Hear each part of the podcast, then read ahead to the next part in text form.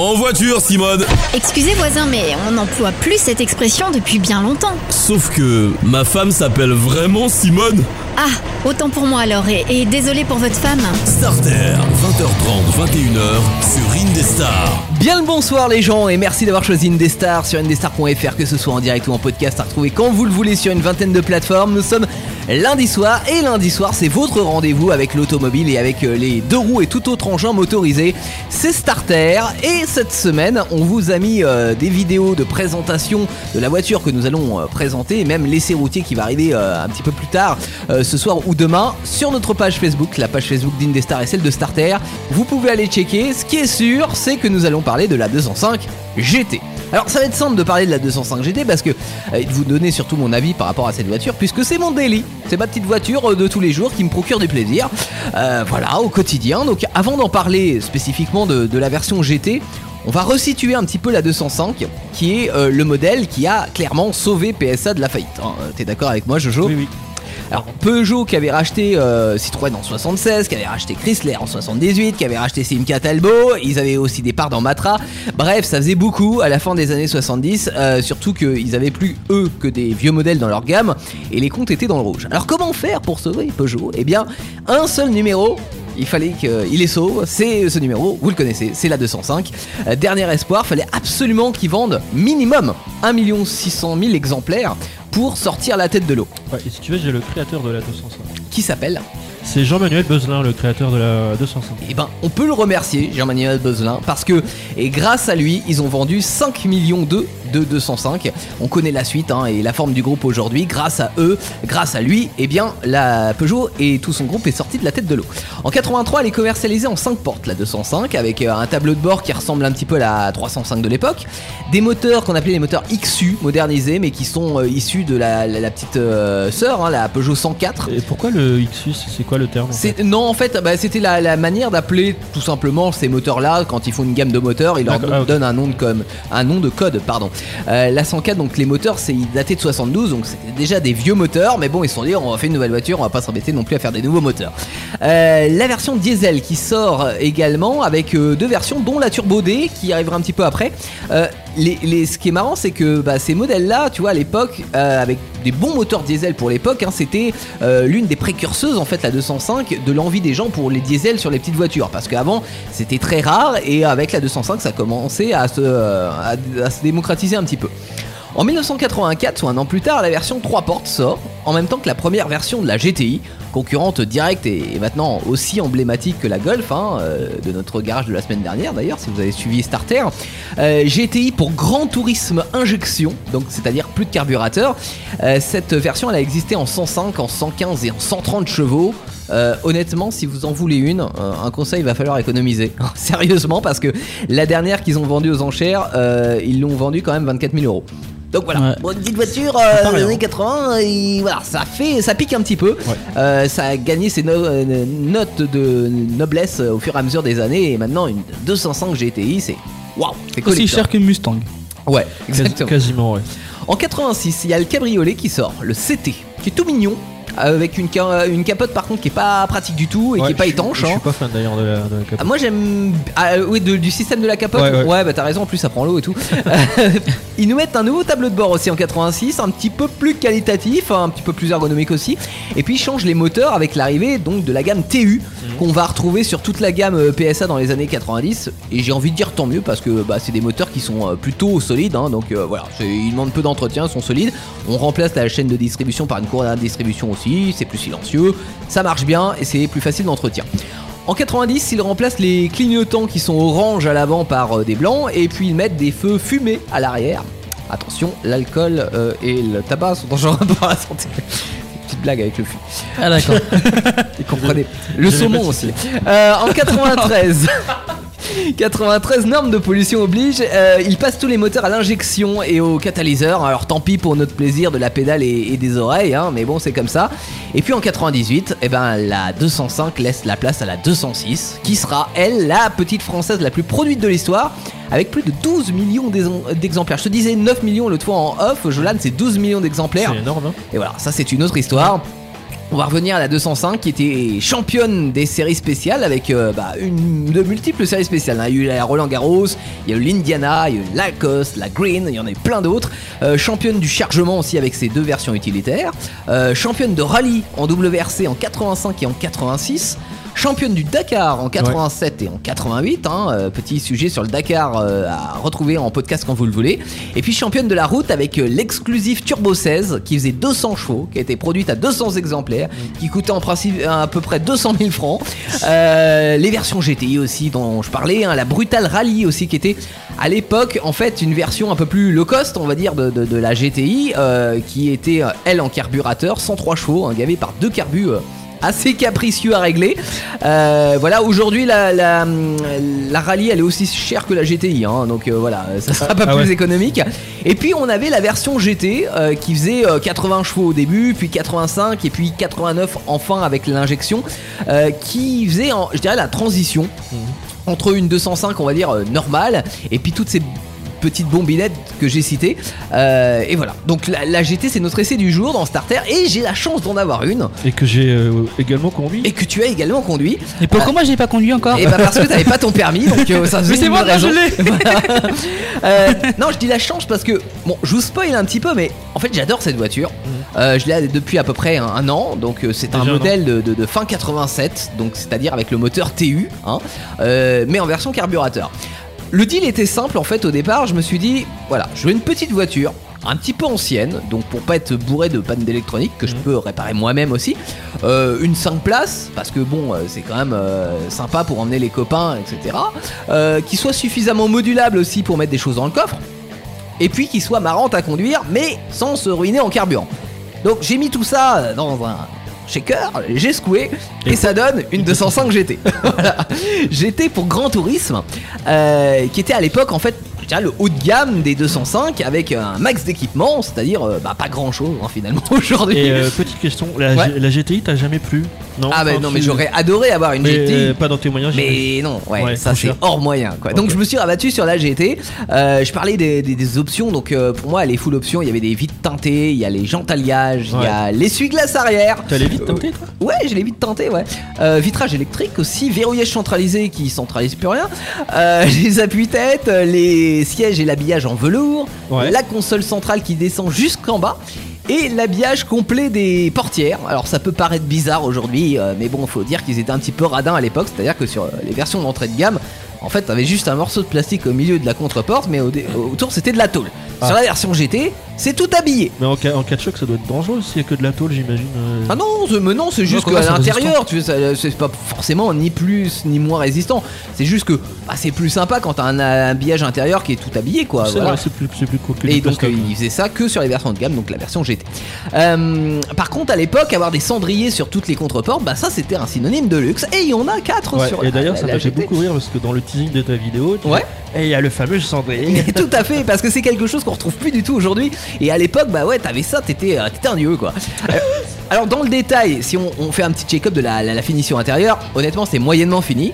Euh, L'assemblage c'est très moyen, mais cela dit, les plastiques sans être ouf, hein, ils sont pas ridicules non plus sur la GT. C'est-à-dire que, je le dis hein, dans la vidéo, mais par exemple le, le plastique du dessus de la planche de bord et, et des contreportes, il est souple.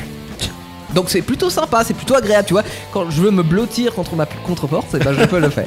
Euh, les sièges sont confortables aussi, hein, euh, l'ambiance est plutôt claire. Moi qui me plains des intérieurs noirs, bah là on a quelque chose T'achèteras jamais des sympa. toi, du coup. Des quoi? Des Allemandes. Des voitures allemandes. Ouais non, c'est trop, trop, sombre, trop sombre. trop sombre. Ou alors je repeins l'intérieur en orange. on a une bonne visibilité aussi, ça c'est sympa et euh, on est bien à condition de pas être trop grand. Alors parce que je pense que là, si on est trop grand, on doit avoir une, Bah, une position de conduite, tu vois, qui est quand même très moyenne. Tu vois, je me- comme- pour avoir conduit ta voiture pour un, un petit moment, je, Ouais. je me suis pas senti à l'étroit. Elle était plutôt. Alors je pensais pas au niveau de la du, du ciel de toit etc. Je pensais plus au niveau de la, la position de conduite. Par contre, ouais, les jambes, je touchais le, enfin, je touchais le volant. Ouais c'est ça. euh, Et, et même moi tu vois qui suis tout petit, je suis tout petit. Euh, en vrai j'ai les pieds qui sont un petit peu tu vois euh, pas genre bien droit en Ouais. position idéale quand tu passes ton permis de conduire. Je suis un peu genre mode détente tu vois. Je vois, je genre vois. c'est Bob Marley qui conduit. ça fait un peu ça. Non mais j'aime bien. Ouais. Euh, à l'arrière, il y a pas masse d'espace, mais bon, en vrai, ça va. Alors je reprocherais euh, juste le fait de pas avoir de ceinture en rouleur, ça c'est un petit peu chiant sur les premiers modèles, c'est-à-dire Ouais. que t'es obligé de régler ta ceinture Ouais, à chaque c'est fois. chiant. Euh, et en plus il y a que deux ceintures, alors que c'est homologué en 5 portes, en 5 places pardon. Mais à l'époque, Euh, il n'y avait pas. Bah, en fait si, mais il y aurait pu y avoir une ceinture ventrale aussi, mais ils en ont pas mis. Souci d'économie j'imagine. J'imagine que tu risques quelque chose maintenant si tu prends. Passager non, en vrai euh. tu peux être à 5 dans la voiture. Ouais. Mais il y en celui du milieu, il est pas taché. Tu vois, en cas de Ah, choc, bon, bah, bah, il faut choisir. Tu vois, avant de monter dans la voiture, tu dis toi, t'es mort. en cas de choc, t'es mort. Euh, quant au coffre, bah, c'est correct. Euh, Bonne ouverture, seuil de bas hein, pour de chargement, et puis des, des sièges et des assises qui sont repliables. Mhm. Donc du coup, j'ai mon côté pratique. Ça, c'est bien. Et t'as un coffre de combien de litres Est-ce que tu sais? Ah, je sais pas combien ça fait. Moi, ça fait moins de 300 litres. Moins hein. On 300. est à 250 Genre, litres. tu peux mettre des valises et tout dedans ou- Ouais, franchement, c'est bien. À part le haillon, tu vois, qui est un petit peu, euh, qui est un petit peu incliné. Ouais. Attends, je m'entends plus. Voilà. Euh, ce qui fait que, bah, en fait, tu peux pas charger des, des objets euh, vraiment hauts. Euh, mais cela dit, euh, ouais, tu, tu, tu as un petit peu de coffre. Tu, tu peux aller en, en vacances à deux, en week-end, on va dire. Donc j'ai une voiture qui extérieurement aussi était très réussie à l'époque dans le dessin. Alors aujourd'hui, ça fait young timer, ça attire la sympathie. Il y a des gens, ah, c'est une chouette 205. En plus, elle est en bon état, donc euh, c'est cool. Mais est-ce que j'ai une voiture qui est marrante à conduire? C'est ça la question. Bah, moi je dis oui. Eh bah oui. Alors en ville, je vais vous dire honnêtement, c'est pas la meilleure. C'est-à-dire que Tu on dois a une- consommer quand même. hein, Si c'est une essence. alors euh, on consomme un petit peu. Mais bon, j'ai une bonne visibilité euh, de partout, ça fait 3m70 de long pour 1m60 de large, donc ça passe partout. C'est correct. À condition d'avoir des bras, parce que ouais non, la Oui. direction elle est pas assistée. D'ailleurs, hein. j'ai été surpris hein, pour la. Ah bah quand on a fait le créneau, l'autre fois, je t'ai dit, c'est une direction insistée. Tu vois. Euh, faut aussi se méfier sur sol mouillé et de pas partir en aquaplaning parce que bah forcément ça glisse un petit peu, hein, donc bien anticiper. Et puis honnêtement, le, bah, le carbu c'est un petit peu capricieux, ce qui fait que par exemple, si tu baisses le starter un petit peu trop tôt quand elle est pas bien chaude, bah ça cale. Euh, quand euh, elle est chaude, ça peut sautiller un petit peu en ville. Rien de grave, hein, mais bon, on sent qu'elle a envie de prendre la route. Ouais. Et c'est là qu'elle est le plus à l'aise justement sur route parce que on aurait pu penser par exemple que sur une GT, une Grand Tourisme, qui mettent une boîte longue, tu vois, histoire de favoriser la vitesse maxi, de consommer un petit peu moins et, et puis de faire moins de bruit sur autoroute, mais non, ils ont mis une boîte courte afin d'améliorer les accélérations. Ce qui fait que tu prends plaisir. Je vois ça. Et Des ouais. fois, quand tu me déposes. Mais oui, ça, ça ronronne, ça ronronne bien. En plus, c'est un carbu, donc ça fait du bruit, ça fait un bon bruit, tu vois. On sent que ça pousse. Bon, ah, c'est pas une sportive non plus, mais euh, tu peux monter haut dans les tours, tu peux monter à 6500 tours. Ah oui, c'est pas rien. Euh, voilà, comme ça, tu as le deuxième corps du carburateur qui s'ouvre. Et là, tu te fais plaisir. Et là, tu te fais plaisir, à- tout en restant à des allures, euh, on va dire, raisonnables, tu vois. Ouais. Bon, par contre, quand le deuxième corps du carbu s'ouvre, t'as toute ton essence qui part avec, hein. euh, qu'on soit bien d'accord. hein.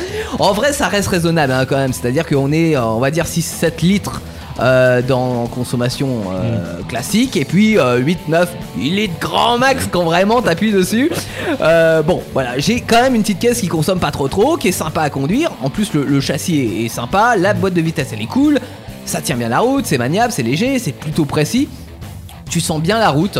Euh, et en plus t'es près du sol. Donc en fait quand tu roules à 80 je vais pas dire que tu t'emmerdes pas parce qu'on s'emmerde tous à 80 mais tu t'emmerdes moins qu'avec une bagnole moderne C'est vrai. donc c'est cool à 130 elle a encore de la reprise hein, puisqu'on peut Ça- monter facile à ça 190 compteurs Ça trompe pas trop, non? Non, en Ça vrai, va. non, non. Ça va. 130, t'es posé, t'es tranquille. Hein. Fais la course contre une Twingo. Bref. J'épargne les détails. Mais euh, la fille était pas contente. Euh, Par contre, le fait d'avoir mis une boîte courte, forcément, t'es assez haut dans les tours. T'es à 4500 tours, donc ça fait un petit peu de bruit. Euh, cela dit, par exemple, si je le compare avec la Twingo, euh, ça fait moins de bruit. Euh, Ah oui, même carrément. par rapport à la majorité des voitures, des petites voitures des années y a pas beaucoup de 80-90. tunnels dans notre région, mais euh, dans les petits sous les ponts et tout, tu te fais pas plaisir des fois Ah bah non si, bah là c'est ouais parce que encore une fois le, le- le bruit du carburateur il est Ouais. là donc c'est ouais c'est plutôt cool. là. J'imagine. Euh, on fait quand même attention au freinage Ah, hein, ouais. et euh, à la motricité, surtout sur sol mouillé, parce que bah forcément les, les pneus ils sont pas tout à fait adaptés aux 85 chevaux, donc ça peut partir en glissade. J'ai déjà fait des dérapages en. Ah, troisième, en accélérateur en troisième, tu vois. Euh, voilà. Bon après. Honnêtement, c'est pas une voiture que je conseillerais quand t'es jeune permis, Mhm. parce qu'en plus en- c'est une 7 chevaux, donc ça peut, euh, ça peut coûter un petit peu cher en assurance. Oui, aussi. ouais. Euh, mais cela dit, si t'es raisonnable, bah franchement, c'est une chouette voiture. Tu prends plaisir à conduire, euh, surtout sur tout ce qui est route départementale, nationale, etc. T'as un beau petit bruit euh, sur, euh, sur la version Carbu double corps que je vous conseille d'ailleurs hein, par rapport à. Alors il y a la première version avant 86 où le moteur il était un petit peu daté, etc. T'as et t'as la génération moins sympa. ouais, c'est ça Et t'as la génération après 92 où là ils ont mis une injection et, et le catalyseur Et là, le moteur il est moins rageur et ça fait moins beau bruit. Donc Donc il y, a moins- euh, il y a moins de sensations que dans celle-ci. bah un petit peu moins ouais. Ouais. Ouais, ouais. Donc c'est vraiment la génération 87-92 que, que je vous conseille si vous voulez euh, en acheter une. Et la cerise sur le gâteau c'est que bah, c'est encore très raisonnable en termes de prix. Euh, Est-ce que une tu pourrais nous dire un peu Ouais, bien sûr. Bah, en, en vrai, si vous mettez, euh, alors que ça soit une GT ou une XS, hein, la XS c'est la version 3 portes et la GT la 5 portes. Vous mettez un billet de 4 à 6 000 euros, vous avez franchement un bel exemplaire qui a moins de 100 000 km. Ça va. Donc, euh, si je peux vous donner un conseil, si vous aimez ce que, ce que je viens de vous dire hein, sur cette voiture, c'est profitez-en. En vrai, là, tu me tentes de ouf. hein. Bah ouais, je sais. Profitez-en parce que de toute façon, ça va forcément monter euh, en termes de prix hein, quand toutes les personnes qui nous écoutent et puis toutes les, les gens vont savoir que voilà, c'est le parfait compromis, on va dire, entre confort et plaisir. Euh, surtout qu'en plus, t'as encore des pièces dispo hein, pour, Ouais. pour les 205, il y a même des refabrications que tu peux l'entretenir toi-même. Tu dis, bah c'est la voiture idéale, qu'est-ce que j'attends pour en acheter une Voilà. Donc, euh, non, franchement, euh, si, euh, si vous avez l'occasion et que vous voulez une petite voiture comme ça en délit, hein, ça, ça peut être une voiture que vous prenez une fois de temps en temps, mais ça peut très bien être une voiture que euh, vous pouvez rouler avec au quotidien. donc, ouais, faites-vous plaisir quoi.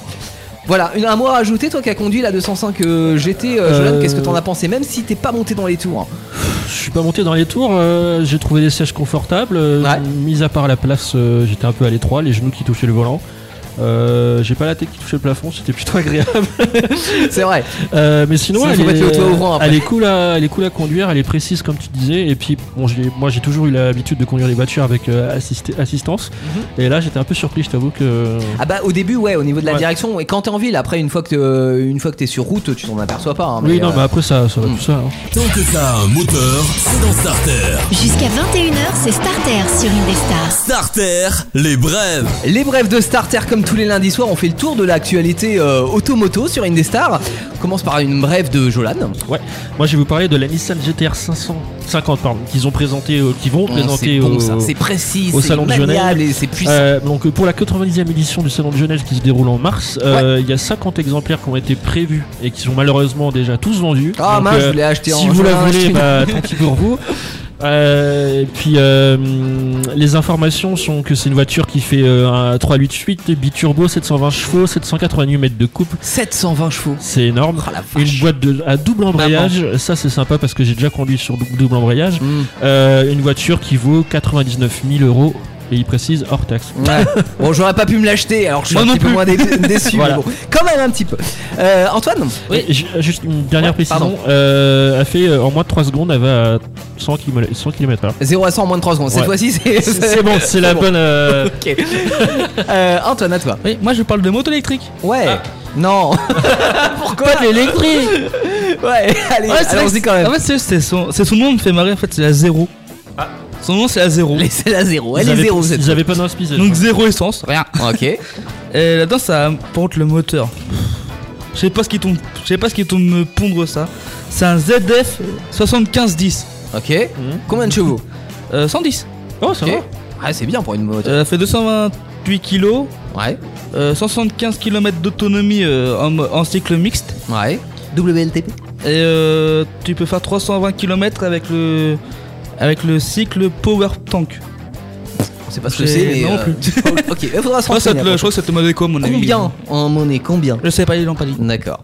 Euh, moi, je vous propose de revenir sur notre sujet de la semaine dernière où on avait parlé de la nouvelle Seat Leon. Alors, je vous avais dit qu'il y aurait une version Cupra, donc une version sport, et qu'on en saurait plus bientôt. Et bah, ça y est, on est bientôt. On a les infos. Alors, déjà, et c'est une première, la Seat Leon Cupra s'appellera en fait la Cupra Leon.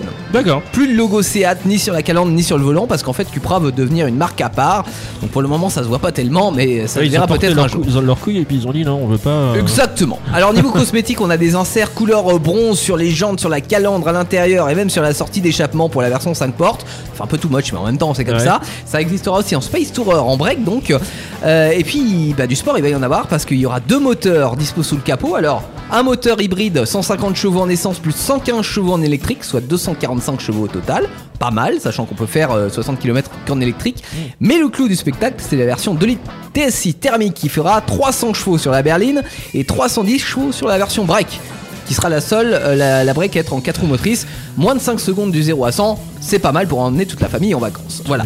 Euh, dispo en, tout, en boîte double embrayage, un temps parlé, amortissement piloté, gros frein, un sélecteur de mode de conduite pour choisir si on veut se la jouer pépère ou pilote du dimanche, une bombe en tenue de ville acheter en concession à la fin de l'année. On n'a pas encore les prix, mais ça va piquer un petit peu. J'imagine.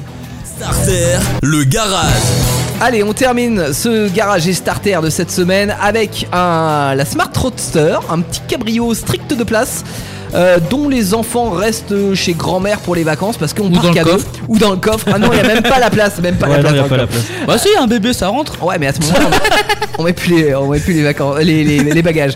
Euh, 3m42 pour 800 kg et deux moteurs. Alors, il y en a un de 61 chevaux, qui est un petit peu juste, hein, euh, si vous voulez bon, vraiment profiter des sensations de conduite.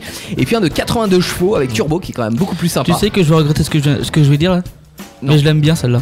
Ouais, mais ouais, elle est cool. Non mais je regrette ce que j'ai dit. Elle, elle est, non, mais elle est cool parce qu'elle est légère. C'est le même euh, état d'esprit que la Ouais, elle fait- 205 Elle GT. me fait hein. penser un peu à la Lotus aussi. En, Ouais, à bah- l'avant. Ok. Juste l'avant. Ouais. Non, mais même l'esprit de la Lotus euh, Esprit. Euh, euh, non, on n'est pas sur des valeurs de fou vraiment en puissance ou en performance, mais le fait qu'elle soit légère, euh, ras de la route et que maniable, bah, ça veut dire que tu peux te faire plaisir aux, aux limites de vitesse autorisées. Donc ouais, c'est ça, c'est l'esprit carte. Donc c'est euh, c'est plutôt sympa. Était un petit peu cher à l'époque, c'est pour ça que ça s'est pas vendu des masses, mais aujourd'hui on peut se faire plaisir avec des occasions à partir de 2003. Alors on a euh, trois annonces pour vous. On commence par euh, toi, Jolan. Euh, bah moi c'est une année 2003, euh, kilométrage 79 000, euh, énergie c'est une essence, c'est pas malheureusement une boîte auto, je suis pas fan des boîtes auto, Ah non, je le ouais, précise. oui. Euh, couleur grise, 82 chevaux, t'en parlais un instant. Ouais. Et pour le prix de 5590 euros. Et je l'ai trouvé sur la centrale.fr. C'est cool. Remplacer la boîte auto par une boîte manuelle et on sera bien. Oui, ouais, c'est mieux. Antoine. Euh, moi c'est sur le bon coin moi j'ai trouvé. Ouais. Donc elle a 5000 euros, très bon état. Rien à prévoir, euh, c'est une cabriolet, hein, 160 000 km. Ouais, parce qu'elle a existé en coupé, Ouais. euh, vitré Ouais. à l'arrière et, euh, et en cabriolet. Moi j'ai ouais. que découpé sur les annonces. D'accord. Moi j'ai cabriolet. Euh, donc euh, ouais donc euh, pareil hein, euh, euh, boîte euh, Boîte. oui boîte euh, auto Ouais. c'est une 2006 Ah oui, plus récente. Ouais. Ok. elle a Saint Saint Louis euh, dans le 97 Ok. Annonce toujours disponible, bien entendu. Oui. Jolan, on termine par toi. Ouais, c'est une année du coup de 2005, euh, kilométrage 160 000, elle en a pas beaucoup, c'est une essence, toujours une boîte automatique, euh, couleur noir verni pour le prix de 9 960 euros. Elle est plus chère, mais elle a moins de kilomètres en même temps. Les podcasts Indestar, toutes vos émissions préférées, où vous le voulez, quand vous le voulez, sur indestar.fr et sur toutes les plateformes internet.